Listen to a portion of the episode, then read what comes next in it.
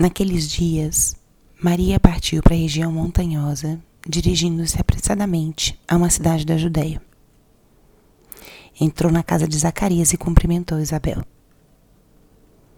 Quando Isabel ouviu a saudação de Maria, a criança pulou no seu ventre. Isabel ficou cheia do Espírito Santo.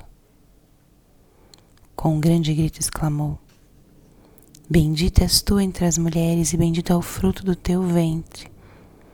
Como posso merecer que a mãe do meu Senhor me venha visitar? Logo que a tua saudação chegou aos meus ouvidos, a criança pulou de alegria no, teu, no meu ventre.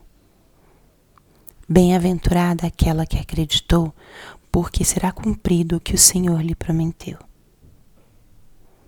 Então Maria disse: A minha alma engrandece o Senhor, e meu espírito se alegra em Deus, meu Salvador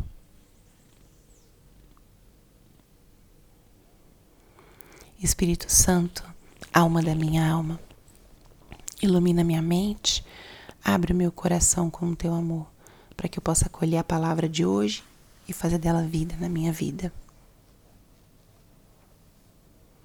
Hoje, 12 de dezembro, celebramos a festa de Nossa Senhora de Guadalupe, Imperatriz das Américas.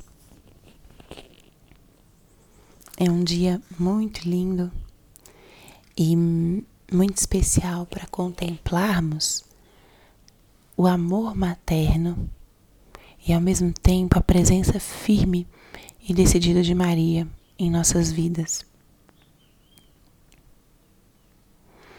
A aparição de Nossa Senhora de Guadalupe, ela é marcada por uma firmeza e ao mesmo tempo uma ternura de Nossa Senhora. E nós podemos fazer um, um paralelismo com a passagem da visitação da Virgem Maria à sua prima Isabel. Nós poderíamos dizer, como Isabel, como posso merecer que a mãe do meu Senhor me venha visitar? Essa frase demonstra uma humildade profunda de Isabel e uma alegria em receber a mãe do seu Senhor. Alegria baseada na fé, porque Maria não tinha contado ainda para Isabel que estava grávida, mas o Espírito Santo revelou a ela. Quando Maria chega, Isabel sente uma profunda alegria. A criança mexe e pula no seu ventre, e ela reconhece em Maria já não sua prima, simplesmente, mas a mãe do Senhor. Que forte isso. Nas aparições de Nossa Senhora de Guadalupe, algo semelhante acontece. Maria vai ao encontro. Juan Diego, o índio, caminhava buscando ajuda médica para o seu tio que estava enfermo. E Maria aparece no caminho de Juan Diego, se apresenta diante dele e gera nele esse mesmo impacto e surpresa que Isabel experimentou quando chegou Maria em sua casa. Juan Diego se sente pequeno quase que desconcertado com a presença dessa senhora tão linda que interceptou o interceptou em seu caminho. Quem sou eu para que me venha visitar minha mãe? Quem sou eu para que essa linda senhora se aproxime? E essa atitude é uma atitude linda para nós cultivarmos na nossa vida espiritual e também nesse tempo do advento. Quem sou eu para receber tantas graças?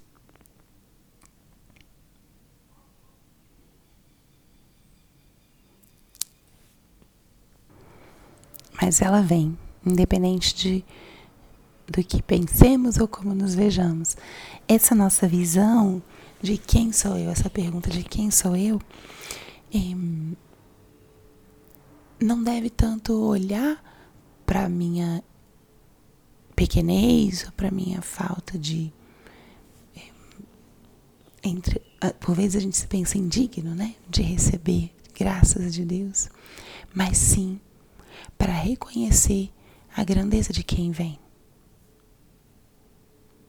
e para nos permitirmos nos admirar desse amor tão grande de Deus e de Maria por nós. Tão grande o amor que a gente quase não acredita, né? Eles vieram, eles vêm ao nosso encontro e vêm mesmo. Vêm porque nos amam, eles vêm porque querem estar conosco, vêm porque querem nos ensinar, nos educar, nos mostrar os caminhos. Em seguida, Isabel proclama Maria bem-aventurada e a exalta por sua fé. Bem-aventurada aquela que acreditou, porque será cumprido o que o Senhor lhe prometeu. E com Juan Diego foi algo parecido também. Voltando à aparição de Nossa Senhora de Guadalupe. Maria pediu a ele que fosse ao bispo pedir que se construísse ali naquele local um santuário em sua honra. Depois de resistir um pouco, Juan Diego vai até o bispo e anuncia: Bem-aventurado aquele que acreditou, porque será cumprido o que o Senhor lhe prometeu. Então, essa petição de Maria foi difícil para Juan Diego, mas foi cumprido.